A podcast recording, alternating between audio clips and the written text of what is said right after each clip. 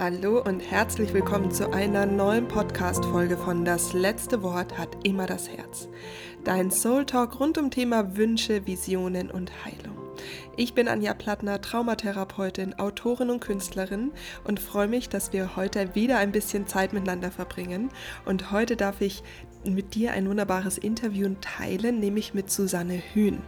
Und Susanne Hühn ist Autorin von unglaublich vielen äh, Büchern rund um das Thema spirituelle Entwicklung. Und ihre Bücher haben auch meine Jugend schon begleitet. Das heißt, es war eine, eine besondere Freude, mit ihr über all diese Themen sprechen zu dürfen. Und ja, da tauchen wir auch ein in mal so auch Grundbegriffe tatsächlich. Was ist eigentlich das innere Kind? Wie kann ich mir das innere Kind vorstellen? Wir haben ein ganz wunderbares Bild für dich, dass du auch mal das Gefühl hast, hey, wie kann ich mit meinem inneren Kind auch mal arbeiten? Was ist das eigentlich? Und dann ist es ja so, dass wir uns jetzt auf die Reise durch die Rauhnächte machen. Und in den Rauhnächten ist ein ganz wunderbares Ritual der 13 Wünsche gibt und ganz, ganz viele Menschen sich eine ähm, Herzensbeziehung wünschen und diese, dieses Thema Seelenpartnerschaft, was ich wünsche mir meinen Seelenpartner, was heißt das eigentlich? Und da sind wir dann auch auf das Thema Dualseele und Zwillingsseele eingegangen und natürlich auch die Seelenfamilie. Was, was heißt es eigentlich? Wie kann ich mir das vorstellen? Wir haben um das Thema Loslassen gesprochen, was, wie kann ich loslassen? Es wartet eine ganz wunderbare Übung äh, auf dich, wie du loslassen kannst. Und wir haben über das Thema Selbstfürsorge gesprochen. Denn alles steht und fällt mit der eigenen Fürsorge. Warum das manchmal so schwer fällt, haben wir natürlich auch besprochen. Das heißt, du bekommst einen Werkzeugkoffer in dieser Podcast-Folge, wie du tatsächlich auch mit Hilfe der Rauhnächte jetzt loslegen kannst. Solltest du diese Folge zu einem anderen Zeitpunkt hören, die, die, die Informationen, die sind natürlich, haben jetzt nicht nur was mit den Rauhnächten zu tun, sondern begleiten dich natürlich jeden einzelnen Tag. Solltest du mit uns äh, Lust haben, die Rauhnächte zu bereisen, dann ähm, findest du auch da in den Shownotes den Link. Wir starten an Weihnachten, aber auch in der Vorbereitungszeit gibt es genug zu tun zum Thema Loslassen, Ausmisten und natürlich die Vorbereitung für die 13 Wünsche. Also all das findest du auch in den Shownotes und jetzt wünsche ich dir ganz viel Freude, Erkenntnisse und Inspiration mit diesem wertvollen, wunderschönen Interview mit Susanne Hühn. Liebe Susanne, herzlich willkommen im Podcast. Ich freue mich so über deine Zeit. Vielen, vielen Dank. Ich habe mich auch total auf die Einladung gefreut, du Liebe. Und ich freue mich mega auf das, über was wir jetzt sprechen. Ich freue mich vor allem auf deine Fragen.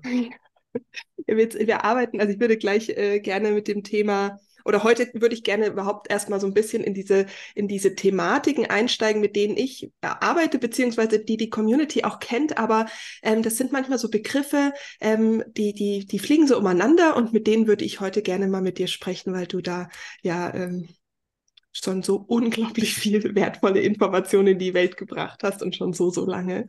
Deswegen, ich würde gerne, ähm, es geht bei den, sag ich mal, dem, während der Zeit, wo der Podcast äh, veröffentlicht wird, geht es um die Rauhnächte. Und in den Rauhnächten geht es ja auch viel um Thema Wünsche. Und ein großer Wunsch, den die Menschen natürlich haben, ist, ein glückliches Leben mit dem Herzensmenschen. So, das ist ja so einer der typischen klassischen 13 Wünsche, wenn man nicht so in einer Partnerschaft ist oder auch nicht in einer glücklichen Partnerschaft. Jetzt ist es aber so, so einen Seelenpartner zu finden, äh, das ist ja die eine Geschichte, aber da spielt ja das innere Kind ja auch schon mal so eine Grundvoraussetzung.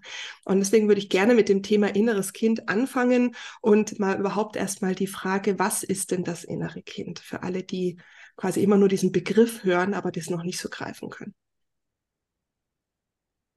Mhm. Danke für deine Frage. Das innere Kind ist im Prinzip ein bisschen Definitionssache. Und wenn du zehn Leute fragst, dann hörst du zehn verschiedene Antworten. Deshalb ist es wichtig, dass wir jetzt mal für uns definieren, was wir mit dem inneren Kind meinen. Mhm. Ich meine damit in allen meinen Büchern, in allen meinen Kursen, in allem, was ich mache, immer dich als Kind unverfälscht. So wie du deine Welt wahrgenommen hast, mhm. inklusive der unbewussten Entscheidungen, die du getroffen hast. Hm?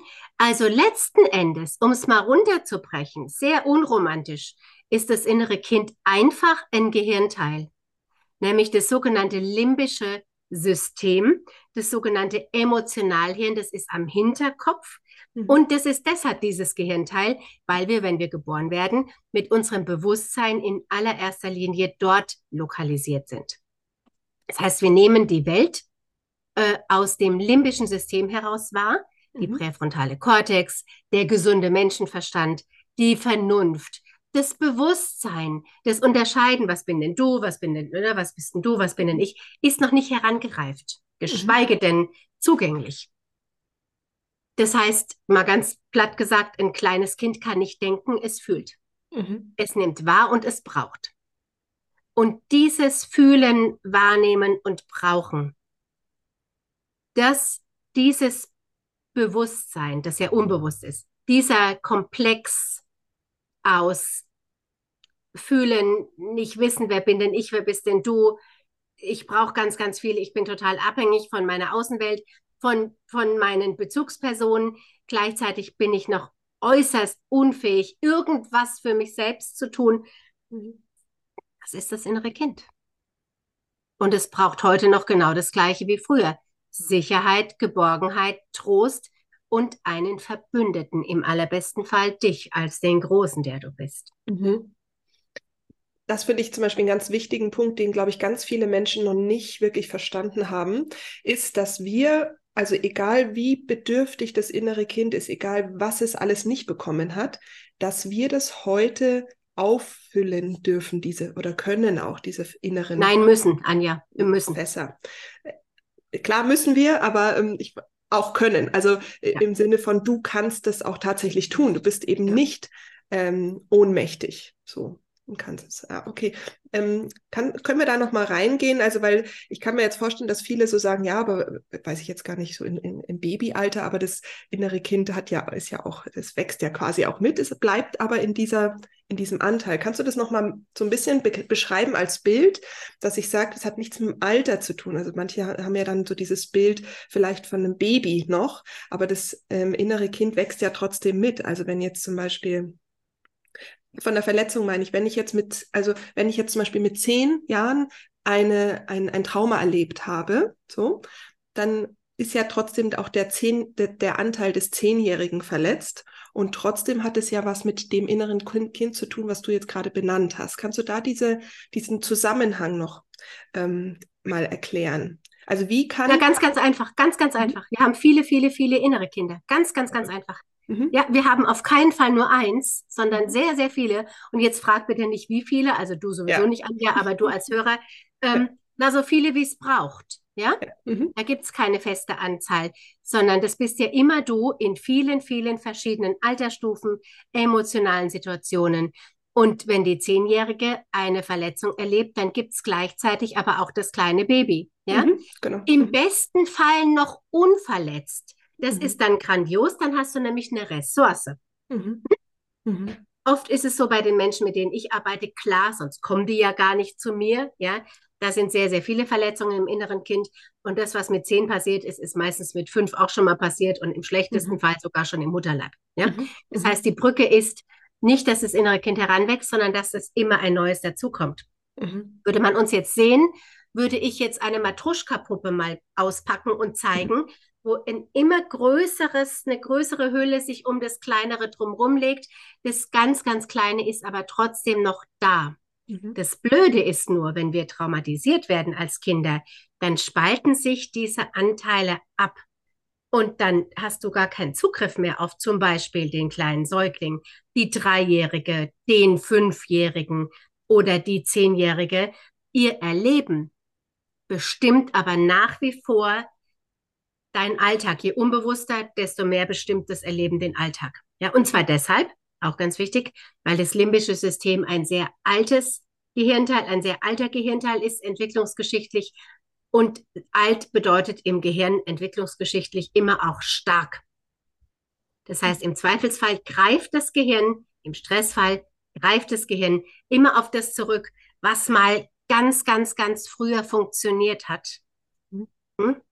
Und das sind eben bei den verletzten inneren Kindern, wenn wir verletzt wurden, immer Vermeidungsmechanismen oder Gefallmechanismen, Leistungsmechanismen, meistens eine Mischung aus allem. Mhm. Und ich, ich mag das Bild total gerne äh, mit diesen verschiedenen ähm, Schichten. Ähm, das heißt, äh, wenn ich es jetzt richtig verstehe, wenn man bei diesem Bild bleibt, normalerweise ist es so, dass wenn kein, also ist ja dann eh schwierig zu sagen, wann ist ein Trauma, wann ist keins, aber sobald es sich abspaltet, ist es dann so, dass würdest du sagen, dass dann tatsächlich eine von diesen Schichten oder der Teil auch aus diesem System rausgeht, der steht quasi daneben.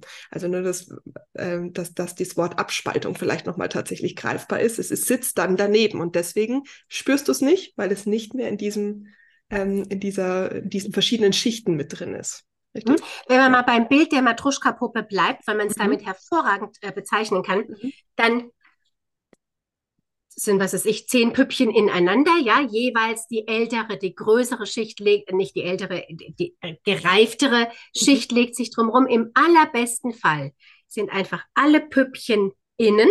Mhm. Bedeutet, du spürst sie. Mhm. Du kriegst mit, was sie brauchen und sie sind innerhalb deines bewussten Systems an. Ne? Du kriegst mit, ah, jetzt brauche ich mal einen Rückzug heute. Ich mache jetzt heute mal nichts, ich lasse jetzt mal die Türen zu. Oder dieser Partner tut mir wirklich nicht gut. Ja, der, der mhm. ist irgendwie, der tut mir einfach nicht gut. So. Mhm.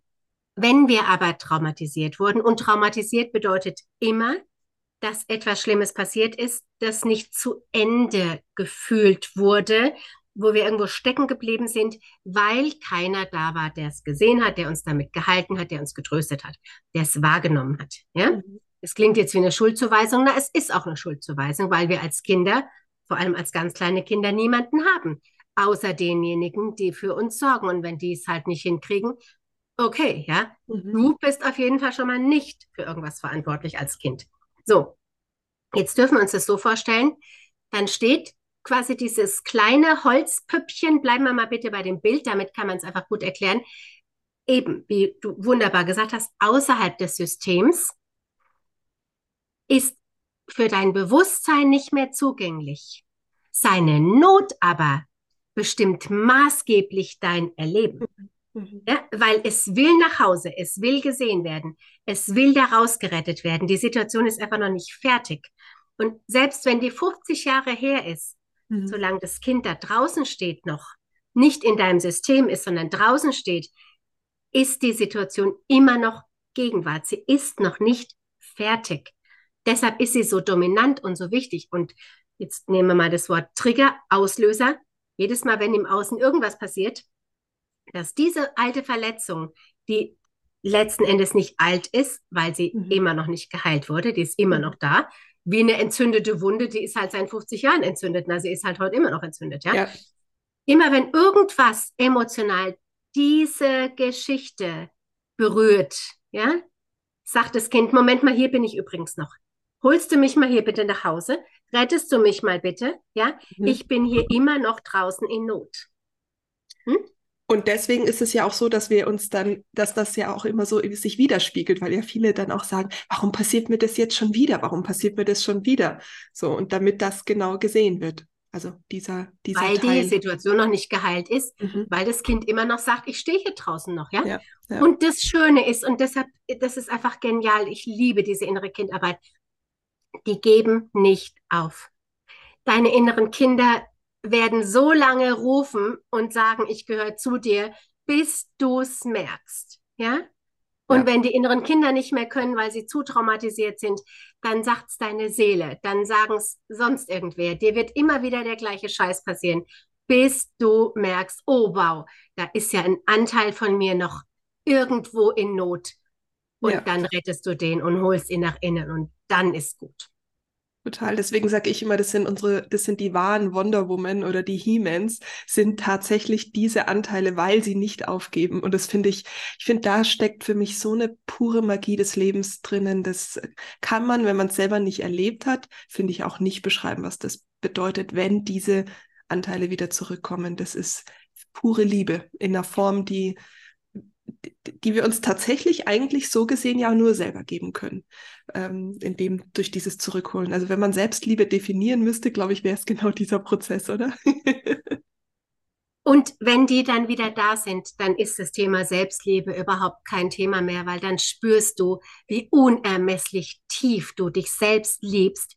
Diese Anteile geben dich nicht auf unter keinen mhm. Umständen. Ja? Das Selbst will sich. Ja? Dein Inneres will vollständig sein. Das liebt sich. Mhm. Ja, wenn man es überhaupt mit dem Wort Liebe äh, äh, bezeichnen kann, das ist noch viel mehr. Ja, das ist ein, ein unglaubliches, tiefes Bedürfnis danach, ein unausweichliches Bedürfnis nach Ganzheit. Ja. Ne? Das ja. wird dich nicht in Ruhe lassen, bis du merkst, ah, guck mal, da steht ja irgendwas noch und schreit. Und ja, genau das, wo du jetzt sagst, oh Gott, da war ich doch schon tausendmal. Oder nein, da will ich auf gar keinen Fall hingucken.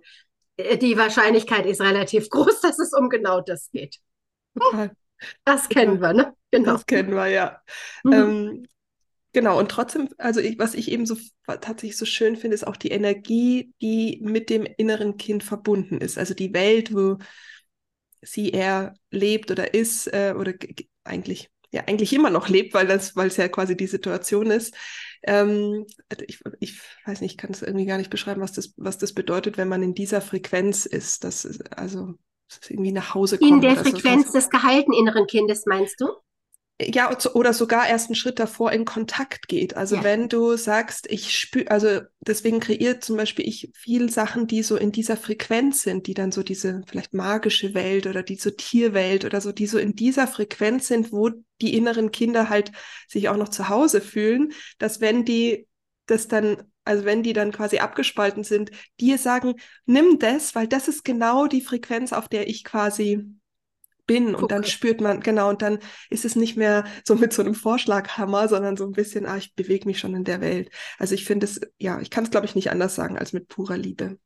Ähm, jetzt, hast, jetzt ist das ja genau der Punkt. Wenn wir diese Liebe gerne haben wollen, ähm, dass wir die ja meistens über Partnerschaft äh, quasi im Außen haben wollen. Der Schlüssel dazu aber ist ja, wenn ich dieses innere Kind integriert habe, mir diese Liebe selber geben kann und dann natürlich in eine ganz andere Partnerschaft äh, ja auch gehen kann.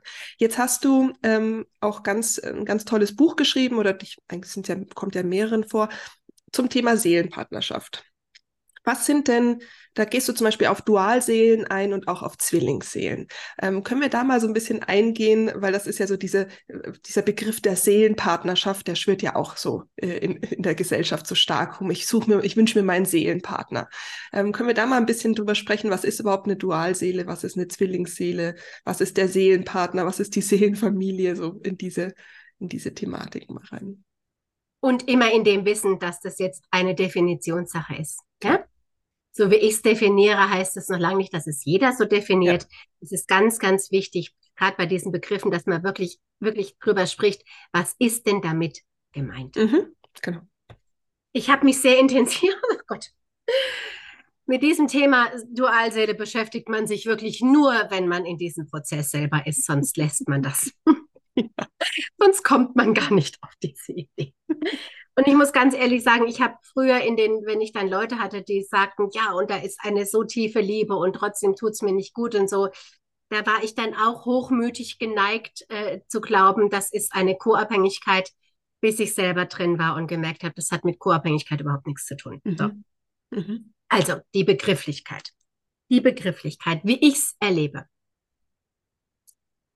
Ganz ehrlich, den Unterschied zwischen Zwillingsseele und Dualseele habe ich für mich nicht ganz verstanden und gefühlt.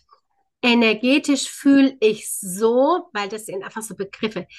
Energetisch fühle ich so, dass die Zwillingsseele, warte mal, ich muss mich mal richtig reinstellen, ich muss mich mal richtig reinfühlen. Äh, nehmen wir es doch mal bitte ganz, ganz ernst und machen es mal nicht aus dem Kopf, sondern aus dem, wie sie sich selbst beschreiben. Sekunde. Die Dualseele ist wie dein negativ, wenn man uns an alte Bilder erinnern. Das ist jetzt nicht negativ und positiv gemeint im Sinne von gut und schlecht, sondern wie das Negativ im Sinne von das Gleiche und gleichzeitig das Konträre. Mhm. Kann man das verstehen? Mhm. Erinnern wir uns noch an die negative? Bilder, genau. Also ich genau. schon. Gut, ich glaube, die gibt es auch immer noch, ist auch egal. Ja? Also die Dualseele ist genau das Gleiche wie du, aber gleichzeitig genau entgegengesetzt. Und das bedeutet, mit deiner Dualseele zu, ach, ich weiß, wie ich es erklären kann. So habe ich es in meinem Buch nämlich auch ähm, erklärt. Stelle mal ein Prisma vor, irgendwie ein, ja, eine Linse oder irgendwas. Ne? Und da schickst du weißes Licht durch. Und dann spaltet sich das auf in die Spektralfarben. Und du bestehst jetzt aus, was weiß ich, vielleicht drei dieser Strahlen und die Dualseele besteht genau aus den anderen mhm. vier. Mhm. Zusammen ergibt es dann weißes Licht. Mhm. Hm? Und das heißt nicht, dass du fragmentiert bist, ja? Du bist insgesamt selbstverständlich auch weißes Licht, aber hier verkörperst du eben, was weiß ich, rot, grün, blau, keine Ahnung, mhm. ja? Mhm. Ähm, und der Dualseelenpartner verkörpert genau das, was du hier nicht verkörperst. Und gemeinsam ergebt ihr aber dieses Weiße. Mhm. Und wenn du diesen Dualseelenpartner triffst, dann ist es so, als ob du dieses weiße Licht, diese Ganzheit, diese universelle, unfassbare kosmische Liebe, die läuft plötzlich durch sämtliche Chakren durch und berührt in dir alles, alles, alles, alles, wo du noch nicht ganz bist, mhm. wo du noch nicht eins mit dir selbst bist. Und das ist jetzt der Trick mit dir selbst, mhm. nicht mit dem anderen, mhm. mit dir selbst. Und dieser Dualseelenprozess, ich komme gleich auf den Rest, dieser Dualseelenprozess ist deshalb so unfassbar schmerzhaft und krass und heilsam und notwendig für viele, weil du durch dein Gegenüber auf alles aufmerksam gemacht wirst, in einer Art und Weise, dass du nicht mehr rauskommst. Das kannst du nicht verdrängen, da gibt es überhaupt keine Möglichkeit wo du so auf dich aufmerksam gemacht wirst, auf alles, wo du dich noch von dir abgespalten hast, dass du glaubst, du stirbst, wenn der andere geht. Mhm. Und der geht immer wieder, immer wieder, immer wieder, damit du mit dir an den Stellen in Kontakt kommst, deine Kräfte zu dir zurückholst, an den Stellen, wo du merkst, okay, da bin ich von mir abgespalten. Mhm. Hm? ein absoluter Entwicklungsprozess, der wirklich hardcore ist. So habe ich es erlebt und so haben sehr viele andere erlebt und deshalb ist er so. Mhm. Mhm. Wow. Und das ist auch nochmal der große Unterschied zu, einem zu einer toxischen Beziehung, weil das ist ähm, nicht toxisch, sondern halt förderlich, nur fühlt sich halt wahrscheinlich auch für die Außenwelt natürlich toxisch an, weil es dich halt so dreht. Ähm, mhm. Was nicht heißt, dass es nicht toxisch sein kann. Ja. Wollen wir jetzt nicht, aber es ist nicht per se toxisch. Mhm. Selbstverständlich kann es sein, dass sich darin auch toxische Verhaltensweisen zeigen. Es ist aber nicht per se toxisch. Mhm. Und das ist dieses Unglaubliche, was du von außen nicht verstehst, wenn du nicht selbst durchgegangen bist, dass du in einer Liebesbeziehung, in einer Innigkeit mit dem anderen verbunden wirst, dass du mhm. wirklich glaubst, du stirbst, wenn der geht. Mhm. Und normalerweise würde man sagen, ah, dann geh halt, ja, dann, dann, ne? Du wirst aber immer wieder mit ihm in Verbindung gehen, bis du merkst, jetzt bin ich ganz. Mhm. Jetzt kann ich den anderen bedingungslos lieben und mich liebe ich noch ein kleines bisschen mehr und ich kann ihn bedingungslos lieben, genauso wie er ist. Ich bin aber nicht mehr davon abhängig, dass er in meinem Leben tatsächlich stattfindet. Und das mhm. kann man sich nicht vorstellen während dieses Prozesses. Mhm. Das weiß man dann erst am Ende. Es ist wirklich ein, also ich hätte es, also wow, ja. Mhm. Und das kannst du sagen, von außen nicht verstehen. Und, und würdest du auch sagen, sagen, dass man sich, wenn man versteht, ah, da, da, das geht irgendwie in Resonanz, auch tatsächlich Hilfe holt von außen, diesen Prozess vielleicht auch sich äh, begleiten zu lassen tatsächlich, weil gerade wenn so viele Themen sind, kann ich mir vorstellen, dass es ja auch unglaublich schwer ist, die selber zu erkennen, oder? Also wenn ich da so drin stecke in, in meinem Dualseelentanz ähm, und es darum geht, dass ich vollständiger werde, dann habe ich mit vielen blinden Flecken und Co. zu tun, die der andere drückt, dann ist es doch aber sicherlich auch hilfreich, sich da Hilfe zu holen in dem Prozess, oder? Ich bitte darum. Und es ist unausweichlich. Also ich weiß nicht, wie man ohne Hilfe durch diesen Prozess durch kann. Und es ergibt auch gar keinen Sinn mehr, mhm. weil ab einem gewissen Entwicklungsprozess gehört das Hilfeholen zum ganz normalen Portfolio dazu. Ganz ja. normal, ja? Ich verschwende ja nicht meine Zeit damit, in meinen blinden Flecken rumzustochern, die ja auch noch blind sind. Das heißt, ich stocher wahrscheinlich auch noch außen rum, ja, in dem, was ich eh schon kenne. Logisch. Das ist ja die Definition von blind, ja. Holt euch bitte unbedingt Hilfe. Mhm. Ähm, äh, ich habe da ein Buch zugeschrieben. Mhm. Kann ich das? Ja, ja wirklich? Ja. Mhm. Ähm, ich habe in dieser furchtbaren Zeit ein, oh ein Buch geschrieben, das heißt äh, Den Rückzug des Seelengefährten mhm. meistern. Das gibt es ja. unterdessen sogar auch als Hörbuch. Ich habe es nicht selbst eingesprochen, ich habe keine Zeit dazu. Das findest du auf allen Hörbuchplattformen mhm. und bei Amazon. Genau, verlinken wir. Ja. Ne, Dankeschön. Ja. Da steht alles, alles, alles drin, was ja. ich darüber gelernt habe, was ich weiß und natürlich auch das, was ich als Hilfe anbieten kann. Ja. ja. Mhm. Ähm, oh. Zwillingsseele. Mhm. Zwillingsseele erlebe ich anders. Zwillingsseele erlebe ich nicht als diesen brutalen Auseinanderreißprozess. Ja? Zwillingsseele erlebe ich als jemanden, der unterstützt, supportive ist. Definitionssache, ja, wirklich. Ich fühle es jetzt. Das heißt mhm. nicht, dass, ne, wenn du es anders fühlst. Ich bin bei dir. Nee, nee, ich bin voll bei dir. Genau. Und wenn du da draußen das anders fühlst, bleib bitte bei dem. Wir reden hier nur über Wörter. Ja. ja?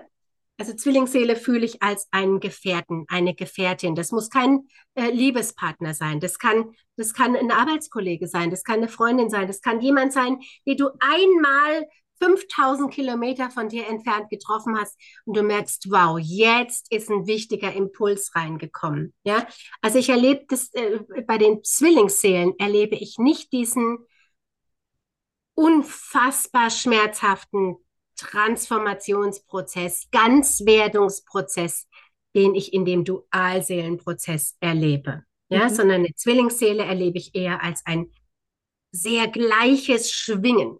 Mhm. Hm? Mhm. Spürst du das auch so, liebe ja. Anja? Ja, total. Ja, wunderbar. Ich habe ich hab gerade noch das Bild zur Dualseele im Blick, dass ich sage, auch da könnte es ja sein, dass das nicht, also oder ist es wahrscheinlich, dass es nicht unbedingt nur eine Liebesbeziehung ja, sein kann.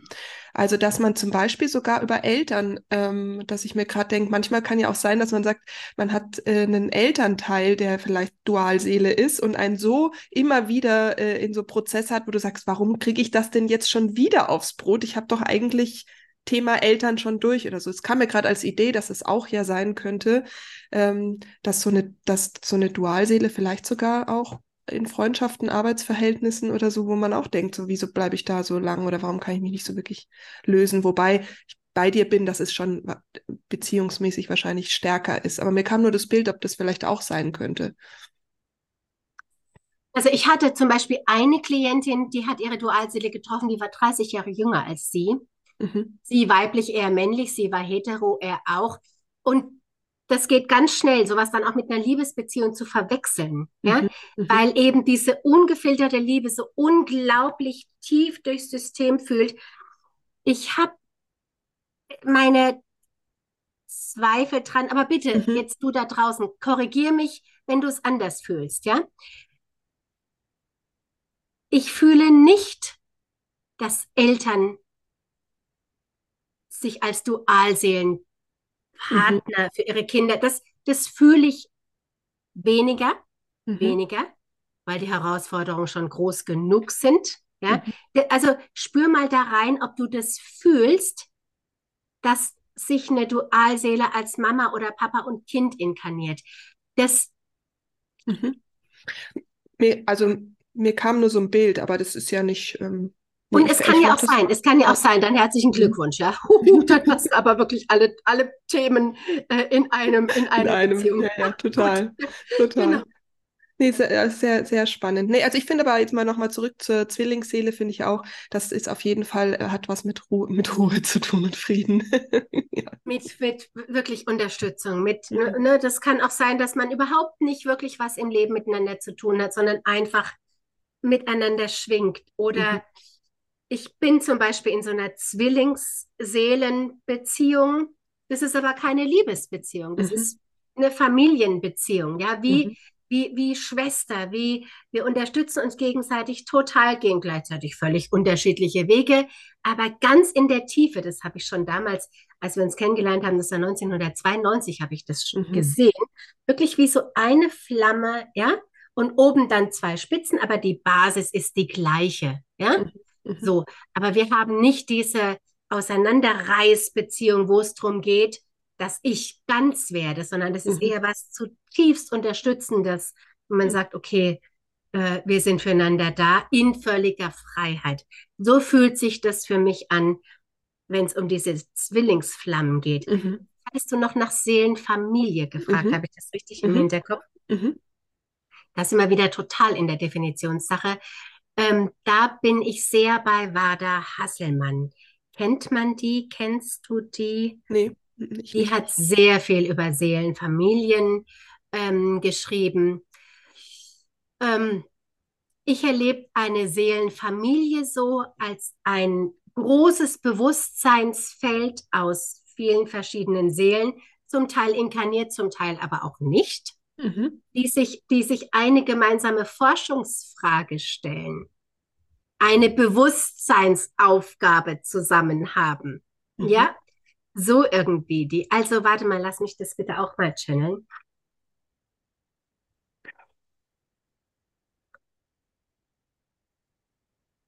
Das ist ganz schwierig. Weißt du, warum das so schwierig ist? Weil darüber sehr viel geschrieben und geredet wird und ganz viele verschiedene Definitionen existieren. Ganz, ganz schwierig, ja.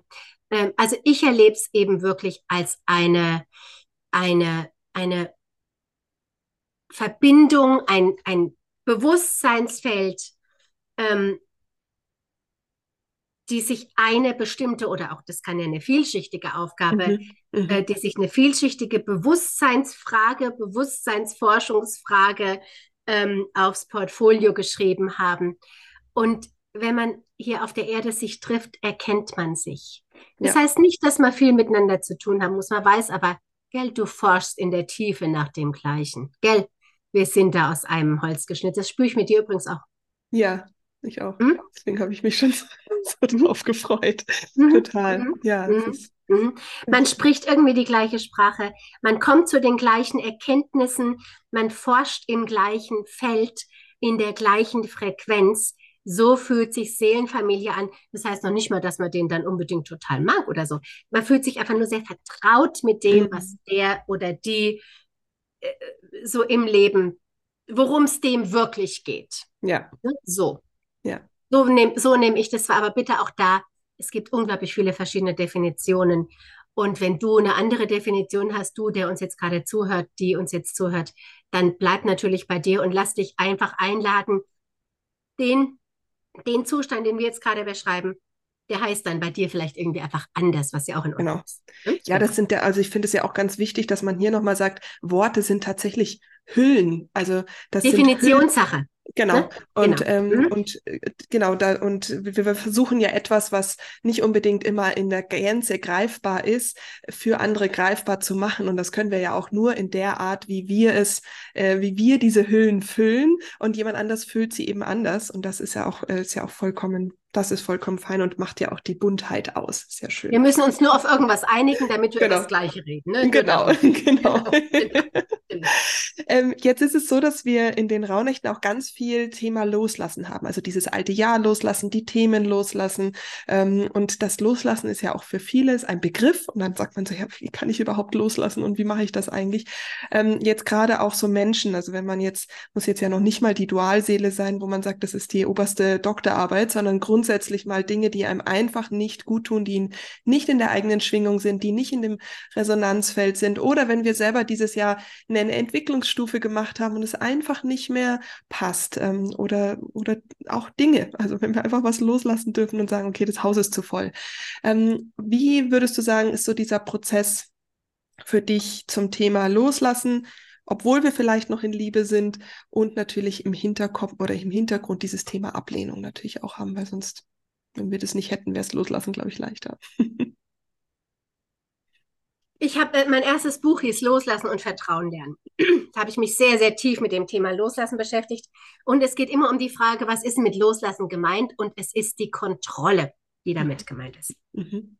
Das wirkliche Loslassen besteht darin, dass wir alle Kontrolle über einen bestimmten Prozess oder eine bestimmte Beziehung erstmal sein lassen. Und damit ist gemeint, dass wir aufhören, es zu manipulieren, aufhören, es uns schön zu reden, aufhören, uns anzustrengen oder zumindest bemerken, dass wir uns anstrengen, dass wir also alles, was wir tun, um die Situation irgendwie unter Kontrolle zu halten, mal lassen.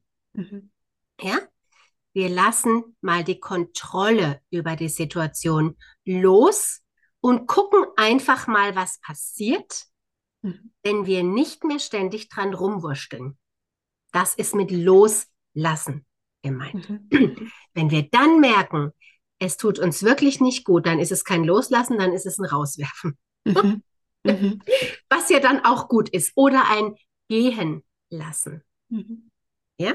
Mhm. Also das wahre Loslassen, von dem immer gesprochen wird, bedeutet, ich lasse die Kontrolle über meine Vermeidungsstrategien los und Mhm. lass mal die Situation sein, wie sie ist. Lass im Prinzip mal so als Bild, ne, wenn du ganz viele Bälle so in der Luft hast und du versuchst das alles irgendwie zu kontrollieren und zu jonglieren, lass sie alle mal fallen. Und dann guck mal, was dann passiert. Das ist das Loslassen. Das tatsächliche Gehen lassen. Da würde ich gerne einen Prozess anbieten. Darf ich das? Mhm. Gerade in den Rauhnächten ähm, ist der, kann der sehr, sehr hilfreich sein. Ja? Der Prozess ist, du stellst dich einfach mal in Gedanken bitte in eine Lichtsäule. Mhm. Hm? Und jetzt schauen. Du hast sehr viele Themen in diesem Jahr erledigt, erlöst. Du hast sehr viel verstanden, sehr viel gelernt, vieles, viele Kreise rund gemacht. Jetzt auch gerade, wenn man aufs Jahr zurückguckt mit mit all diesen Vollmonden und Finsternissen und was auch immer. Du hast sehr, sehr viel abgearbeitet, rund gemacht. Du stehst jetzt in dieser Lichtsäule und jetzt stell dir mal bitte vor, es gibt in dir ganz, ganz viele Seelenanteile, die sind auf der Erde, um genau diese Prozesse zu Ende zu bringen, die zum Teil uralt waren, auch Ahnengeschichten. Das hast du jetzt gemacht. Das heißt, was wäre, wenn du mal erlaubst, dass alle Seelenanteile, die sagen, ich bin hier jetzt eigentlich fertig auf der Erde, ich habe alles gemacht, ich kann das Neue, ich bin für das Neue nutzlos, weil ich das Alte verkörpert habe. Wie wäre es, wenn du mal erlaubst, dass all diese Seelenanteile in der Lichtsäule einfach deinen Körper verlassen und wie so bunte Lichtfunken nach oben gehen oder auch in die Erde, dahin, wo sie eben hinwollen. Und du mal erlaubst, dass alles exharniert, den Körper verlässt, das jetzt hier nicht mehr wirksam sein möchte weil die Aufgaben abgearbeitet sind, weil es erledigt ist. Wir sind im Aufstiegsprozess in das Neue. Alles, was das Alte verkörpert hat, um es zu Ende zu bringen, kann im Neuen nicht kreieren, hm? weil es eine Mhm. andere Frequenz hat. Mhm. Ja? Das heißt, ein echtes Loslassen ist, erlaub mal bitte, dass alle Seelenanteile aus deinem Körper jetzt herausfließen, heimkehren ins Reich deiner Seele, die hier nicht mehr wirksam sein wollen, können oder einfach hier ihre Aufgaben erledigt haben. Und dann, wenn das passiert ist, dann öffnest du dich bitte dafür, dass jetzt dann aber selbstverständlich alles einfließt aus der, aus einer höheren Frequenz heraus, aus einem höheren Bewusstsein heraus, dass alles einfließt, was du jetzt für die neue Energie, für das neue Jahr auch brauchst Mhm.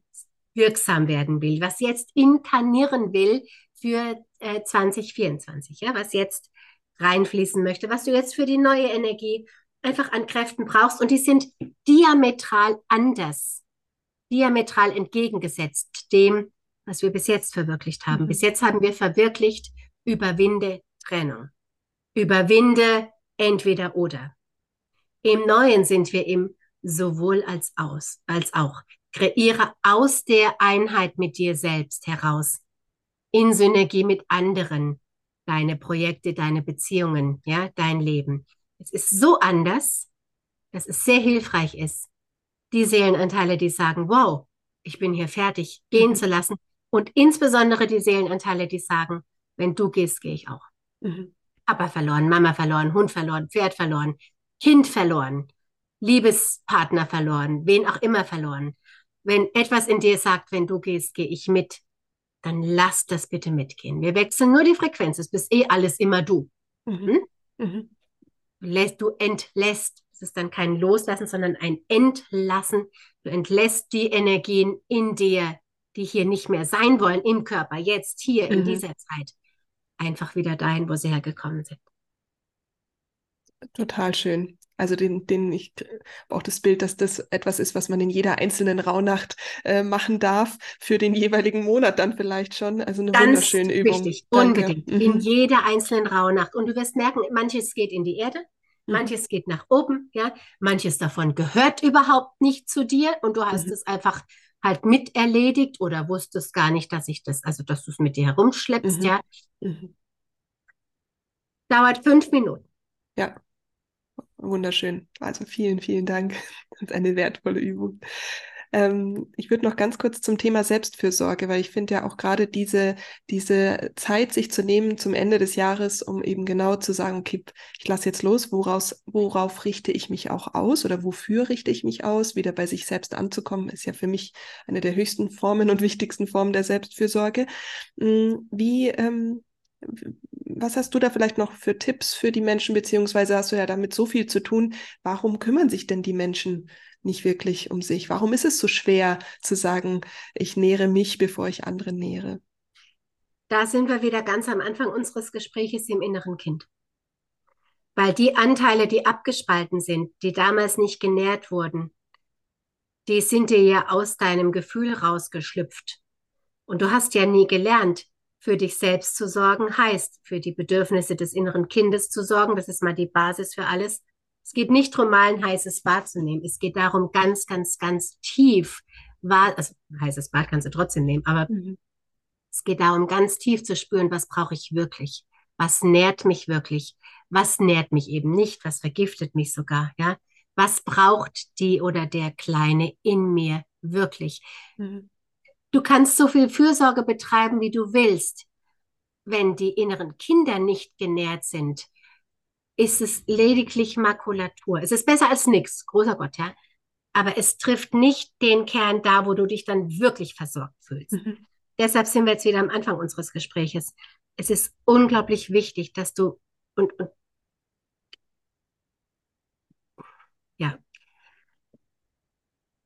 warte mal.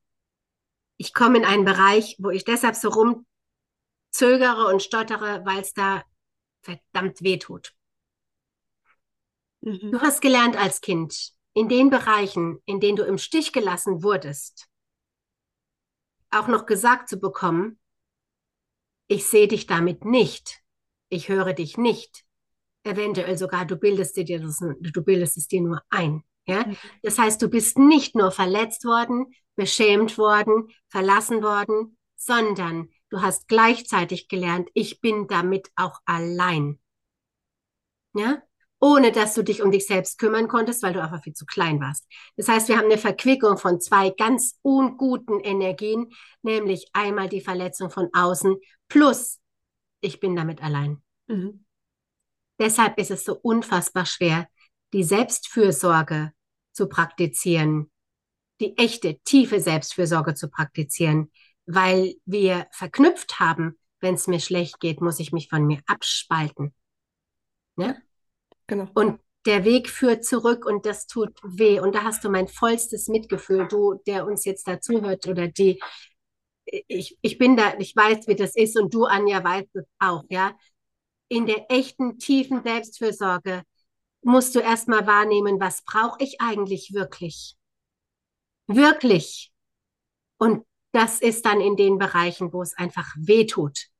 Und sich dem zu widmen und zu sagen, puh, was ich wirklich tief brauche, ist emotionale Sicherheit, ist Geborgenheit, ist Fürsorge im Sinne von, ich glaube mir, ich sehe mich, ich höre mich, ich nehme mich wahr, ich Mhm. bin im Schulterschluss mit mir selbst.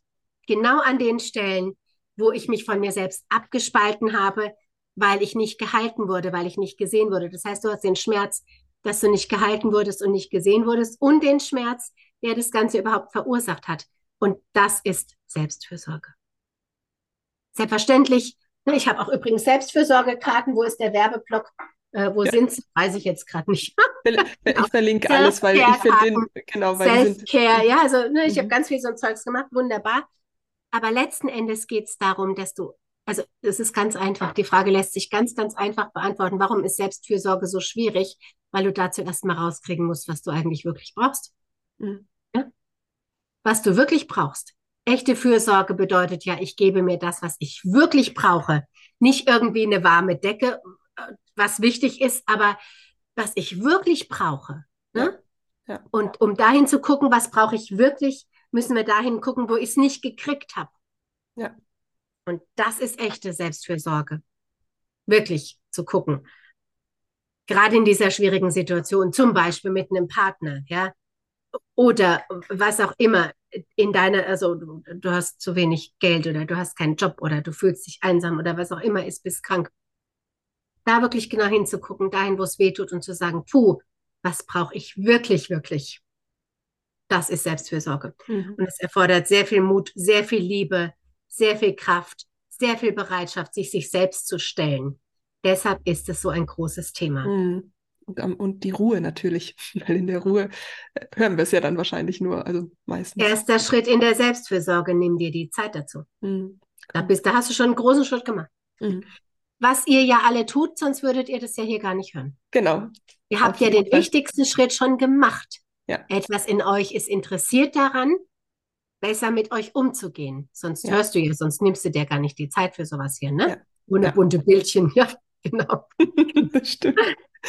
Ich äh, möchte noch auf ein letztes Thema abschließend eingehen. Und zwar ist es ja so, dass die meisten Menschen draußen, wenn man sagt, ah, da ist jemand, der hat so viele Bücher geschrieben, äh, da, die sind erfolgreich, die machen ihr Ding, dass die ja fertig sind mit dem Prozess. Jetzt steckst du ja gerade, glaube ich, auch aktuell, äh, wie wir, wie viele jetzt oder wie ich auch in so einer Transformationsphase, weil er diese Finsternis holt viel hoch. Wir haben, wir sind ja da ein bisschen im Wandel. Ähm, magst du noch so ein bisschen erzählen? Ich habe nur dein, äh, dein Instagram gesehen, ähm, was denn so das Schreiben sich für dich gerade so ein bisschen ändert. Du hast da so wunderbare Worte gesagt, wo du gerade drin steckst. Ähm, ich glaube, du hast ein Tagebuch verbrannt, wenn ich mich recht äh, erinnere. ähm, magst du da noch mal äh, ganz kurz? Ich finde das immer so schön, wenn man so ein bisschen hinter die Kulissen, wenn man so einen Einblick hinter die Kulissen auch bekommt. Also von, von jemandem, wo man eigentlich denkt, okay, die sind immer, die haben es jetzt, äh, die haben, die sind da schon durch, was ja totaler Schmarrn ist. Aber das ist ja so ein Bild, was wir, was viele halt haben. Und das ist eine totale Illusion, weil darum geht es einfach gar nicht. Mhm. Es geht überhaupt nicht darum, irgendwann irgendwo komplett durch und fertig zu sein. Es ist ein evolutionärer Bewusstseinsforschungsweg und Entwicklungsweg. Und ich habe überhaupt nicht das Ziel, irgendwie fertig zu sein. Ich habe aber das große Ziel, diese alten Themen irgendwann ad acta zu legen. Mhm. Und mhm. das Spannende ist, also das mit dem Schreiben, das war nicht ein Tagebuch, das waren wirklich sehr viele. Mhm. Ähm, ich habe in einem Tagebuch geblättert, weil ich was gesucht habe, eine Information und habe dabei gemerkt, oh, das ist so altes Zeug, das tut mir gar nicht mehr gut, das da zu haben, weil, und das ist das Wichtige, weil ich die Erkenntnisse, die ich daraus gewonnen habe, das Stroh der, des Schmerzes zum Gold der Erkenntnis gesponnen habe und in Form von Büchern, Online-Seminaren, Podcast, was auch immer, mhm. einfach in die mhm. Welt reingegeben habe. Das heißt, ich brauche die Geschichten nicht mehr. Mhm. Ähm, ich möchte mal so ein bisschen hinter die Kulissen schauen. Ich hoffe gar nicht, dass ich allzu große Kulissen habe. Ja, selbstverständlich erlaube ich niemandem dahin zu gucken, wo ich selbst gerade noch drin stecke, weil das einfach ein verletzlicher Raum ist, in dem ich in meinen Prozessen bin. Ja, aber mir ist es schon wichtig, immer transparent zu machen. Es geht nicht darum, wenn du diesen Weg gehst, irgendwo zu sagen, jetzt ist fertig, jetzt ist alles gut. Nein, ich bin, wie du, Anja, es auch gesagt hast, auf dem Weg aus der Trennung von mir selbst heraus. Mhm. Urknall, wir zersplittern in alle Einzelteile. Das war der Job. Das war der seelische Auftrag. Zersplittere in alle Einzelteile und such dich wieder zusammen und erlange darüber Bewusstsein. Ich bin dabei, Einzelteile zusammenzutragen und die sind aber nicht mehr so furchtbar weit weg wie früher. Ja? So das mhm. Gefühl, das sind jetzt so die Schlusssteine. Mhm. Ja? So. Mhm. Immer in dem Wissen, die blinden Flecke wissen nichts von sich.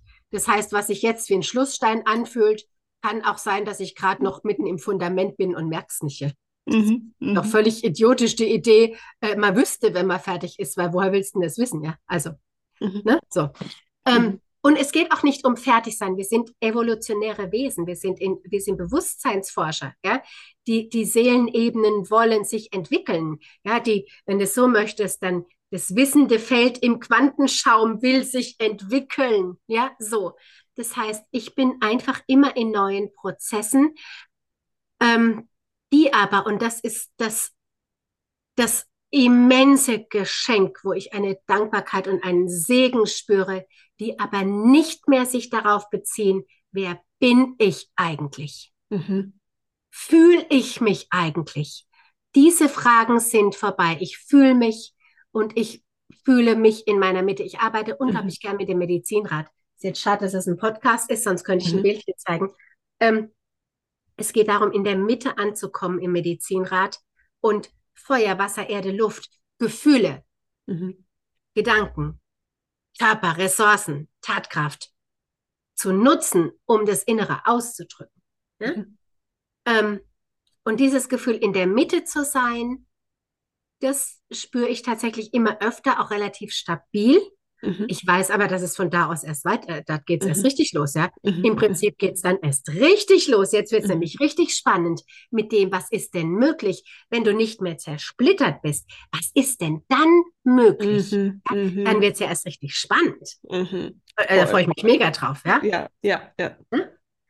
Und ich bin gerade in so einem Prozess, ähm, wo ich wirklich merke, ja, da in diesem Ganzwerden, immer in dem Wissen, das ist, was ich heute fühle, ja, meine mhm. blinden Flecken, äh, vielleicht bin ich alles andere als ganz, aber irgendetwas erlaubt mir nur zumindest gerade mal mich so entsprechend zu fühlen, ja.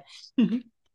Erst wenn du richtig ganz wirst, können so diese ganz, ganz tiefen Inkarnationsschlacken, die Grundthemen gehen. Diese Grundthemen dienten aber dazu, und da machen wir jetzt wieder die Brücke der Seelenfamilie, das ist der Forschungsauftrag.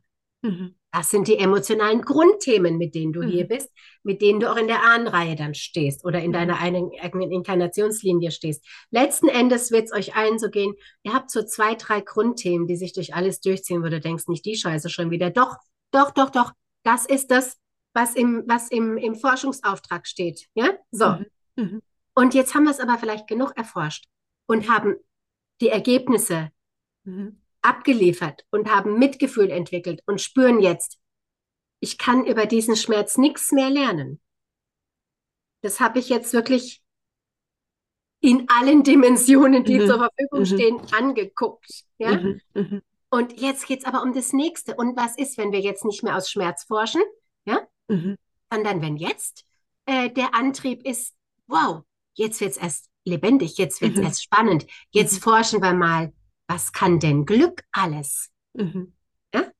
Und an dieser Schwelle stehe ich, glaube ich, gerade, wie gesagt, glaube ich, blinde Flecken, ja, bin da mhm. sehr, sehr achtsam, ja, ich kann nur das sagen, was ich gerade fühle, das ist aber nicht der Weisheit letzter Schluss, ne? Mhm. Ähm, bin da schon öfter auch eines Besseren belehrt worden, so in mir selbst, ne? Trotzdem habe ich das Gefühl, jetzt ist so in mir einiges ganz geworden und jetzt jetzt fällt auch wirklich die Geschichte ab. Und damit fällt auch ein großes Stück einfach von dem ab, der ich bis jetzt war, weil ich da so intensiv geforscht habe, dass jetzt selbst diese Forscherin nicht mehr mhm. stimmig ist, hilfreich ist. Also ich verabschiede mich sogar von der Metaebene, mhm. die ich entwickelt habe. Mhm. Und das ist ein merkwürdiger Prozess gerade. Mhm. Ich hoffe, man versteht, was ich sage. Ja, ich würde, ich nehme da gerne das Bild, was ich immer sage, von so einem Parkhaus-Level. Wenn man mit dem Auto in das nächste Parkhaus-Level fährt, dann lässt man ja das, was auf dem fünften Stock ist, lässt man ja auch zum Teil zurück. Und wenn man dann, jetzt ist es das nächste Parkhaus-Level und ähm, vielleicht ist das ja sogar ein ganz neues Parkhaus, ja. Also vielleicht ist das, führt da eine Straße rüber oder sowas. Also, und ein ganz äh, neues Auto vielleicht sogar. Genau, Genau. Ganz neues Auto sogar. Das riecht ja. anders, das fährt genau. sich anders. Und trotzdem bist es immer du. Genau. Ja? genau. Ich habe sogar dieses Gefühl, es ist jetzt ein neues Auto, ohne dass es ein neuer Körper gleich ja. wird. Ja? ja, nee, genau. Wir sind noch die Fahrer, aber wir haben ein mhm. Upgrade bekommen vom, vom, ja, ja. vom Auto. Und völlig neue Aufgaben. Mhm. Ja? Mhm. Vielleicht bleiben wir mal bei dem Bild des Autos. Das finde ich sehr, sehr gut. Ich mache das immer mit einem Rosengarten. die Aufgabe war in dem Parkdeck, ja, und gleichzeitig aber auch hat das Auto ständig irgendwas gehabt und du musstest quasi ständig dich um dieses Auto kümmern und dann ging mal der Motor kaputt und dann ging mal dies und dann ging mal jenes und so weiter und du hast dabei gelernt, für das Auto zu sorgen. Ja, hast alles darüber gelernt, auch mal durchzuhalten, auch mal zu sagen, jetzt weiß ich es gerade mal auch nicht oder jetzt wird es gerade mal anstrengend. Du hast alles getan, um zu verstehen, welche Kräfte musst du entwickeln, welche Fähigkeiten brauchst du, um dieses Auto in Schuss zu halten. Das hast du bravourös gemeistert. Wenn man dir das jetzt in Einzelteilen hinlegt, unnummeriert, kannst du es zusammensetzen und du mhm. gibst auch vorher nicht auf, ja? Mhm. Und jetzt kriegst du eine völlig neue Aufgabe. Und jetzt geht es auch nicht mehr darum, zu lernen, das neue Auto wieder auseinanderzunehmen und zu reparieren. Jetzt geht es darum zu gucken, okay, was ist denn möglich jetzt zusammen mit anderen? Mhm. Was ist denn jetzt möglich mhm. aus der Einheit heraus? Was ist jetzt möglich? Mhm. So ein mhm. Bild kriege ich dazu. Wunderbar. Ja, total. Ja. Finde ich auch. Also ich habe auch das Gefühl, jetzt ist es so, jetzt äh, sind da auch andere Autos und man, man macht was äh, zusammen tatsächlich. Also der Raum öffnet sich da auf jeden Fall. Das, das finde ich auch ist spürbar. Genau, aber nicht mehr, um sich gegenseitig ständig mit auszuhelfen. Ich habe noch Benzin, mhm. du, du hast Öl, mhm. was mhm. ja wunderbar und großartig ist. Mhm. Das ist aber mhm. auf den unteren Stufen, also das ist so blöd. Ja, das ist jetzt in Parkdeck, sagen wir mal, vier, ja. ja. In Parkdeck 5 steht es nicht mehr, ist es nicht mehr die Frage. In Parkdeck 5 geht es jetzt darum, wow, jetzt fahren wir hier mal raus und gucken, was können wir denn gemeinsam in der Welt bewegen. Mhm. Ne? Mhm. Ohne dass wir uns ständig um unsere eigenen Defizite kümmern müssen. Mhm. mhm. Ne? So. Ja, finde ich, äh, finde ich auch einen wunderschönen Ausblick, ähm, so wo, wo die Reise hingeht und was so, was so wartet. Bin ich ganz gespannt, was uns, äh, ja, was uns da erwartet. Wir werden es auf jeden Fall mitkriegen und schauen und sehen. Oh, vielen lieben Dank für deine Zeit. Vielen Dank für all deine Worte, was du mit uns geteilt und geschenkt hast. Und natürlich für all die, äh, für all deine Worte, die du schon so lange mit der Welt teilst. Vielen, vielen Dank für alles. Von ganzem Herzen, liebe Anja, und danke euch für eure Lebenszeit, die ihr uns gerade geschenkt habt. Habt, ähm, ich hoffe von Herzen, wir konnten euch ja berühren, begleiten, helfen. Ganz einfach helfen. Dankeschön. Danke. Wie immer hoffe ich, dass du etwas aus dieser Folge für dich mitnehmen konntest. Ich ähm, hoffe, dass dir die Bilder tatsächlich geholfen haben, so ein bisschen die komplexe Information in dir zu verankern, sodass du die ja mit in dein Leben nehmen kannst. Natürlich freue ich mich über eine Bewertung von dem Podcast auf Spotify oder iTunes und natürlich auch über deine, deine Aha-Erlebnisse. Was hast du aus dieser Folge für dich mitgenommen? Schreib das gerne bei Instagram anja-plattner. Teil das gerne mit uns. Ähm, die Susanne ist bestimmt auch ganz happy zu erfahren, was hast du für dich in deinem äh, mitgenommen aus ihren Worten findest du also einen eigenen Post.